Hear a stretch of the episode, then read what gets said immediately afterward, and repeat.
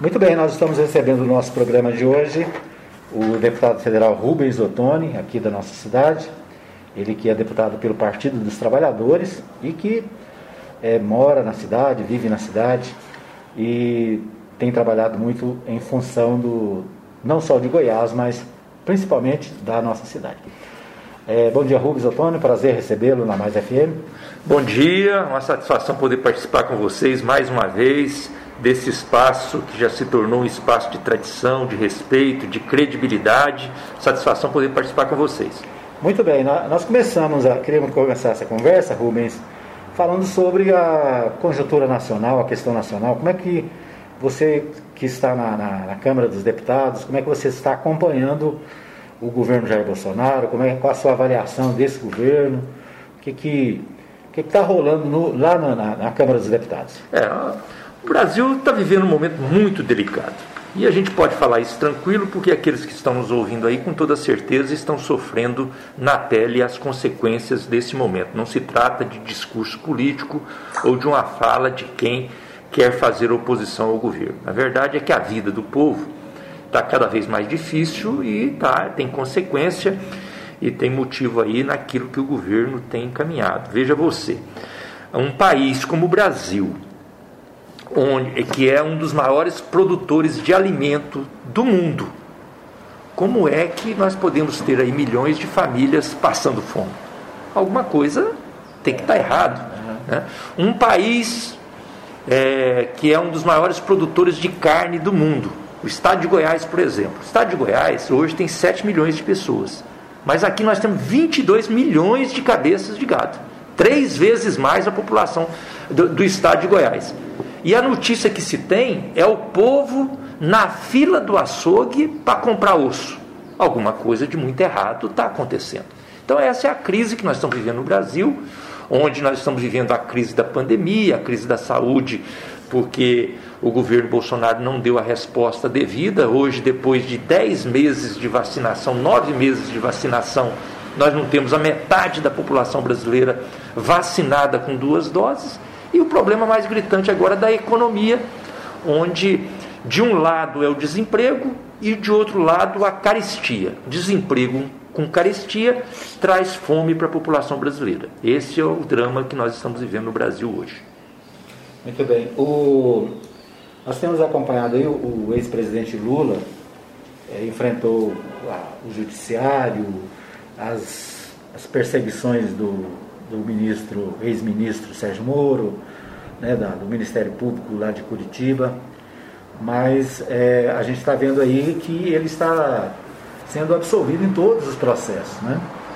E ele com certeza é o, é o nome mais forte do Partido dos Trabalhadores para a, a eleição presidencial. Como é que o senhor acompanha essa questão do ex-presidente Lula, essa questão judicial e também a questão política? É, sem dúvida nenhuma, o Lula hoje é a grande esperança do povo brasileiro para nós virarmos essa triste página da política nacional e podermos ter novamente um Brasil que dê oportunidade para todas as pessoas. E aí, novamente, não se trata de discurso político, de disputa política.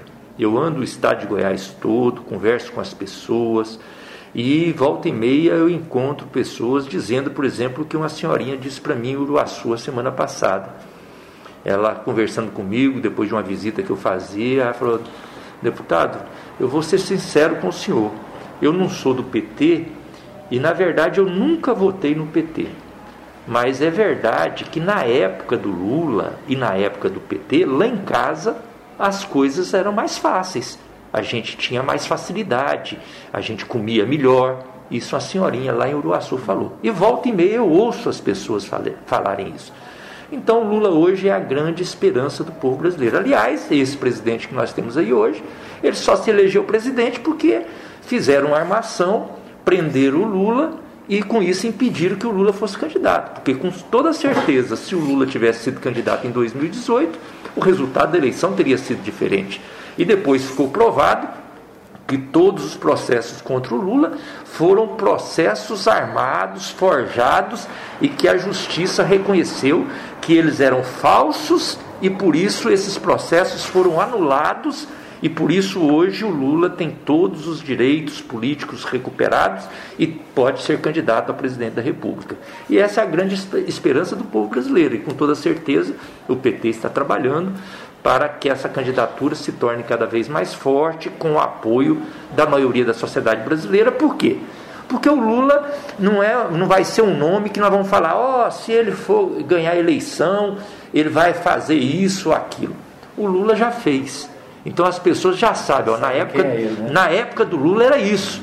Então as pessoas vão saber, vale a pena votar no Lula, porque naquela época era desse jeito. Esses dias eu fui, por exemplo, lá no Copacabana fazendo umas visitas lá no Copacabana. Lá tem mais de mil casas construídas no governo, no governo Lula e aqui na nossa administração municipal. E visitava lá uma mercearia e o, o dono da mercearia falava: a situação está muito difícil porque o povo não tem dinheiro, o povo não compra. Mas na época do PT era diferente. Aqui na, ele falou assim: ó, na época do PT, aqui nessas casas aqui, a gente olhava, era uma fumaça só. Aí eu falei, mas por quê? Não, porque todo mundo fazia um churrasquinho no quintal. Então chegava no sábado, era uma fumaça só. Agora, pessoal, ele falando, agora o pessoal não dá conta do arroz e do feijão. Então essa é a realidade. Então daí a expectativa, a confiança e a esperança do povo brasileiro na volta do Lula para ser presidente da República e é isso que nós estamos trabalhando. O, em relação à eleição do ex-presidente Lula, quais são as conversas as possíveis coligações, o, o, o partido tem trabalhado para avançar na questão da. para ampliar, né? A gente sabe que é, a gente sempre. A gente vê, por exemplo, quando o Lula ganhou a primeira vez, em 2002, né? É, foi com o apoio do MDB, foi com o apoio de, de setores mais conservadores da sociedade. Como é que está essas, essas Olha, o Lula está entendendo muito bem esse momento que nós estamos vivendo e na realidade tem dialogado muito, inclusive essa semana, passou a semana toda em Brasília, dialogando com governadores, com senadores, com deputados federais, com lideranças partidárias. E ele conversou conosco também do PT, na reunião conosco da nossa bancada, ele falou: gente, eu vou conversar com todo mundo, só não vou conversar com quem não esteja disposto a conversar. Eu vou conversar com quem pensa diferente, até para eles saberem que nós somos democráticos, nós respeitamos quem pensa diferente. Então, é essa a nossa dinâmica. Agora, numa eleição que é, no sistema eleitoral brasileiro ela é, está prevista em ser em dois turnos, é natural que alguns apoios eles venham no primeiro turno e alguns outros apoios venham no segundo turno, porque faz parte do processo eleitoral, faz parte do jogo eleitoral. Mas as conversas estão se dando com todas as forças políticas. Muito bem. O, nós acompanhamos aí nos últimos dias algumas alterações na legislação eleitoral. Né? O senhor lá na, na Câmara dos Deputados foi debatida a questão do voto distrital, né? a questão das coligações. E como é que o senhor vê o, o resultado disso? Agora não é mais possível fazer nenhuma mudança né? para as eleições de 2022. O, vamos dizer assim, o, o, o quadro está tá, tá preparado. Como é que o senhor viu a, essa, essa discussão? e as mudanças para a próxima eleição. É, você tem razão. A legislação agora, o que tinha que ser modificado já foi modificado, tem um período de um ano antes do processo eleitoral, então agora não se muda mais para valer para a próxima eleição. A, avaliação que eu faço nos últimos tempos é que na Câmara dos Deputados, no Congresso Nacional, nós temos trabalhado bem a melhoria da legislação eleitoral. É aí nos últimos 20 anos que eu, eu acompanho todo esse trabalho. Primeiro, é, nós acabamos com aquela questão de, de showmício, de brinde. Imagina, hoje você acha que gasta muito dinheiro em campanha. Imagina se tivesse ainda showmício, se tivesse outdoor, se tivesse camiseta e se tivesse brinde. Qual a liderança popular que teria condição de participar de alguma eleição? Se hoje as pessoas já acham que é difícil, né? então só de acabar com essa parafernália de gastos na campanha eleitoral, já foi muito bom. Nós acabamos também, ao longo do tempo, com os recursos de empresas, recursos de empresas privadas, que também era um investimento que eles faziam para depois correr atrás de recurso federal e ter proveito. Então hoje é, ficou definido que só faz a campanha com recurso público, não tem recurso privado de empresa, e então criou-se o fundo é, eleitoral. Acho que isso foi um avanço também. Especificamente nesse ano, nós conseguimos confirmar uma mudança que nós já tínhamos feito lá atrás, mas que alguns quiseram voltar com ela, que seria a voltar com as coligações. Nós conseguimos brecar essa volta porque achamos que não ter coligação na eleição proporcional fortalece os partidos. Né?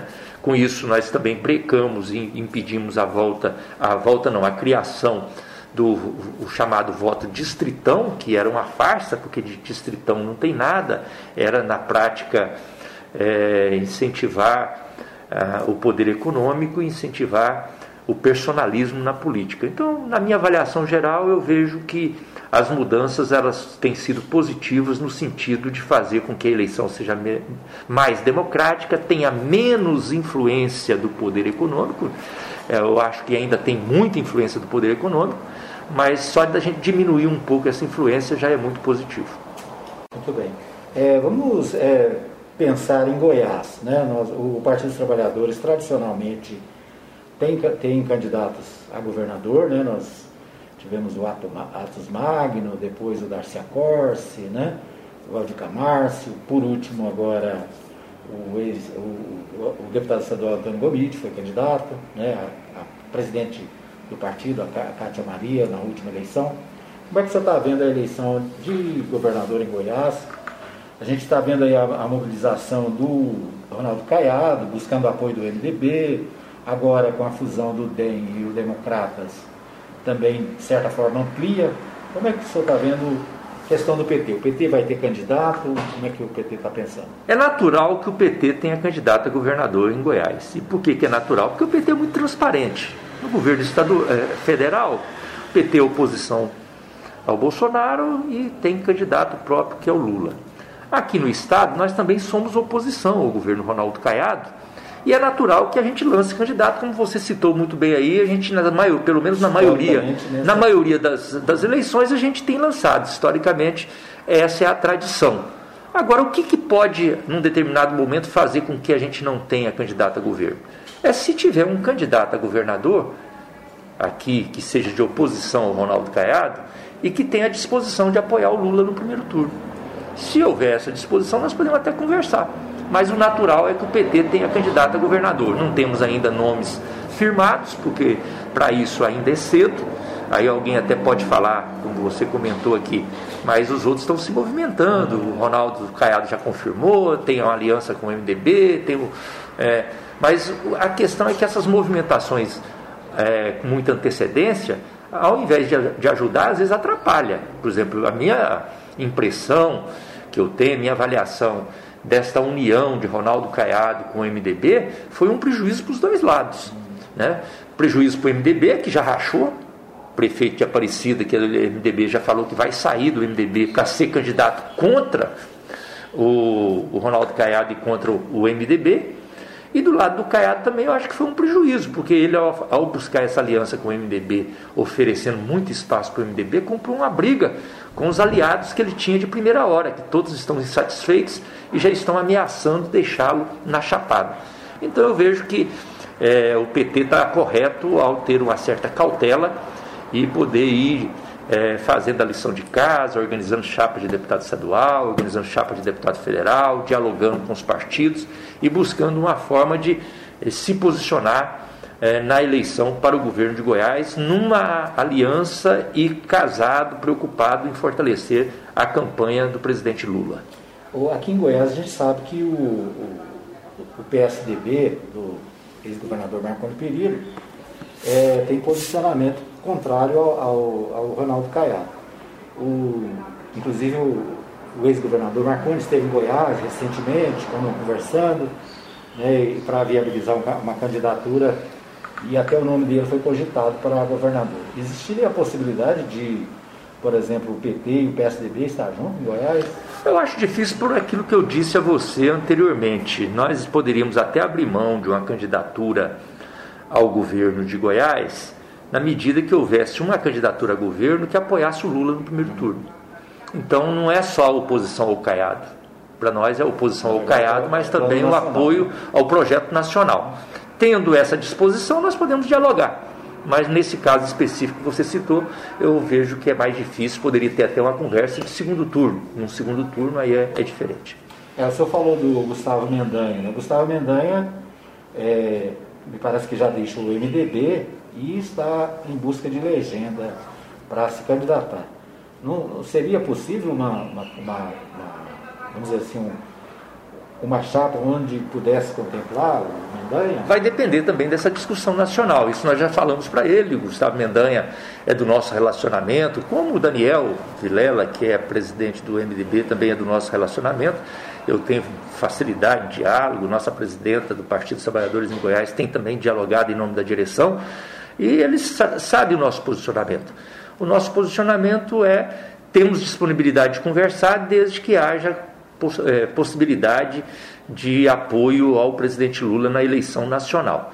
É claro que esse tipo de apoio ninguém vai dá-lo agora, tem que esperar um pouco mais e a gente tem consciência disso, por isso a gente não cobra um posicionamento agora, mas eu avalio que ao longo do tempo, e na medida que vejam a candidatura do Lula se consolidar em nível nacional e a possibilidade real dele ser presidente da República, pode ser que aí haja alguma disposição de apoiá-lo já no primeiro turno. E aí podemos dialogar quanto à eleição estadual também. Muito bem. Bom, vamos é, falar um pouco de Anápolis, né? O senhor é deputado federal por Anápolis, já né, acho que é a quinta, quinta né, legislatura. E às vezes a gente vê a, a, discussão aqui em Anápolis, né? Nós não temos outro deputado na cidade, mas nós temos deputados de Goiânia, de outros lugares que têm é, acesso à nossa cidade. E eu queria saber do senhor como é que o senhor vê Anápolis, como é que é o seu trabalho como parlamentar para a cidade, né, que tipo de, de, de, trabalho o senhor tem feito para a nossa cidade de Anápolis. É, eu, eu tenho muito orgulho de poder representar a cidade de Anápolis e representar o estado de Goiás na Câmara Federal. E a minha responsabilidade sempre foi, e eu fico assim muito gratificado nas visitas que eu faço, nas reuniões que eu faço aqui em Anápolis. Eu fico três dias da semana da minha agenda estritamente em Anápolis para fazer é, esse trabalho político. E o que eu vejo nas reuniões, nas visitas, é o reconhecimento de duas coisas. Primeiro, assim, independente de partido político, as pessoas me veem assim, independente de partido político e falam: deputado Rubens Ottoni, independente de partido político, ele é um deputado que defende Anápolis. Essa é a primeira coisa. E a segunda que eu vejo muitas pessoas falarem é que o deputado Rubens Ottoni, independente de partido político, ele sempre está do lado de quem precisa. Então, essa tem sido a minha marca no meu trabalho como deputado federal prioridade para Anápolis, sempre na linha de frente na defesa dos interesses de Anápolis e sempre preocupado em ajudar quem precisa. Por exemplo, esse mês de outubro, nós tiramos para poder fazer é, um levantamento, uma discussão sobre o nosso trabalho ao longo dos anos na área da saúde, só na área da saúde. Então nós pudemos levantar e, e ver. O deputado Rubens Ottoni foi o deputado que mais recursos trouxe para Anápolis na área da saúde. E aí nós vamos ver nove unidades básicas de saúde que foram trazidas com recurso federal para a cidade, 16 unidades que foram reformadas e ampliadas na área da saúde. Né? Uma unidade de pronto atendimento 24 horas que foi trazida do governo federal, a maior unidade, a maior UPA do Centro-Oeste. Né?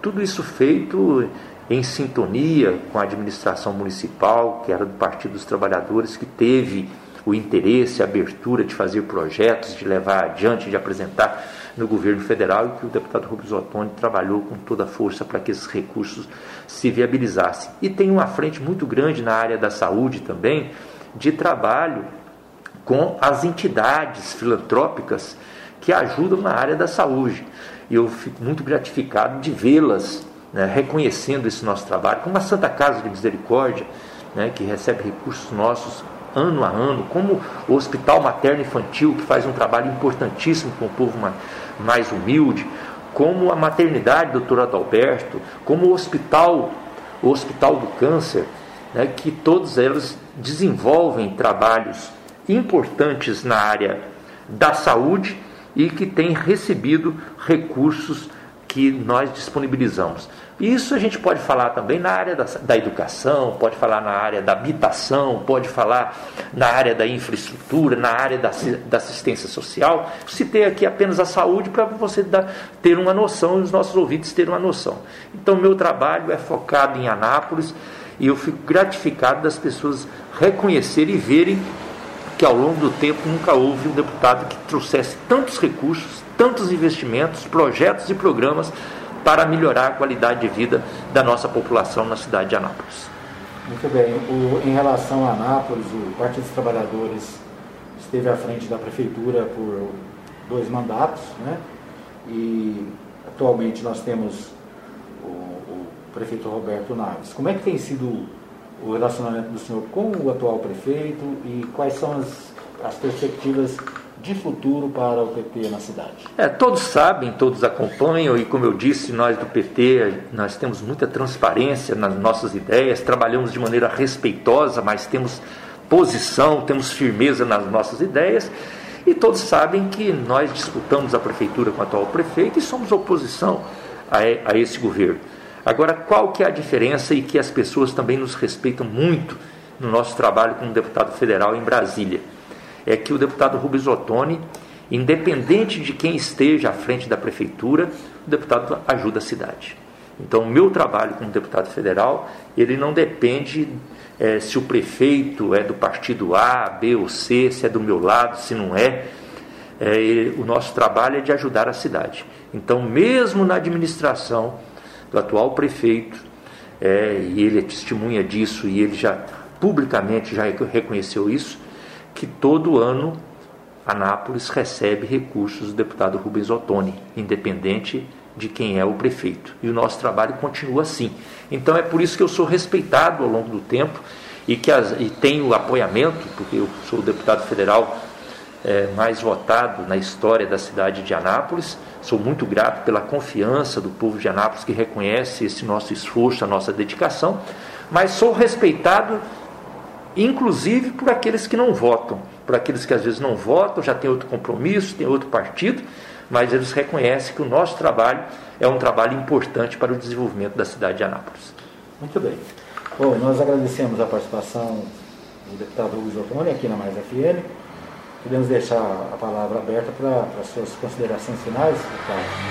E deixar o espaço aberto também para a gente estar sempre informando a cidade do seu trabalho, da, e das atividades, tanto lá na Câmara Federal como aqui na nossa cidade. Eu quero agradecer a oportunidade, mas mais do que isso, parabenizar vocês pelo excelente trabalho de jornalismo, pelo compromisso com a verdade, o compromisso com a conscientização das pessoas, de ter a boa informação, de combater as fake news, as notícias mentirosas, principalmente no campo da política, e isso é muito importante. Agradeço aí a disponibilidade, o espaço aberto, estaremos sempre à disposição também para prestar contas, para sermos cobrados, porque o nosso trabalho é esse, é servir a comunidade de Anápolis, e queremos ser cobrados e poder desenvolver da melhor maneira possível. Um grande abraço a você e a todos os seus ouvintes. Muito bem, nós ouvimos o deputado Rubens Ottoni aqui no programa Hora da Notícia na Rádio Mais FM.